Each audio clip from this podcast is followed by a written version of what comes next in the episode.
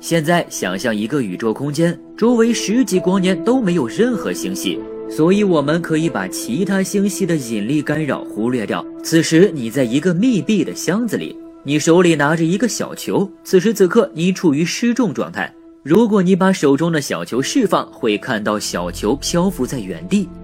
然后箱子底部有个推进器点火了，整个箱子以恒定加速度 a 向上运动。这时候你会感受到箱底有一股力拉着你向下运动，小球也会以恒定加速度 a 向箱子底部下落。如果这个恒定加速度的数值是九点八一米每二次方秒，那么你在密闭箱子里就会感受到和地球表面一样的效果。你会感受到箱子底部在拉你，这种拉力的大小和地球表面是一样的。你还可以看到小球向箱子底部下落的加速度和地面也是一样的。所以你是无法区分自己到底是静止的站在地面上，还是在宇宙空间中以九点八一米每二次方秒的加速度运动。在箱子中的你可能会认为自己是静止的站在地面上的，所以感受到了来自地球的引力。但是在箱子外的观察者看来，你其实和小球都没有动，箱子也没有在地球上，更不会受到来自地球的引力，只是箱子底部以恒定的加速度向上运动，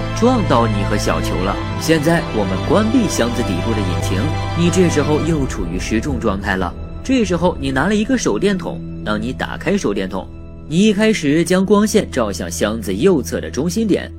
这时候引擎又启动了。但是由于箱子底部向上有个加速度，你最后会看到光线会落在箱子右侧中心点的下方，所以你看到的光线是弯曲的。同时，箱子外也有一个人观察你的行为，在箱子外的人看来，光线并没有弯曲，而是箱子底部以恒定加速度靠近光线。那么，到底是箱子里的人是正确的，还是箱子外的人看到的一切是正确的呢？广义相对论认为，箱子里的人和箱子外的人都是正确的。由于箱子引擎的推动，箱子里的人会认为自己站在地球表面上，而箱子外的人会认为箱子里的人是受到了底部加速度的愚弄，所以才误以为受到了地球的引力。这样回头一看，我们是无法区分物体自由下落的行为是引力造成的还是加速度造成的。所以，引力可以等效成加速度。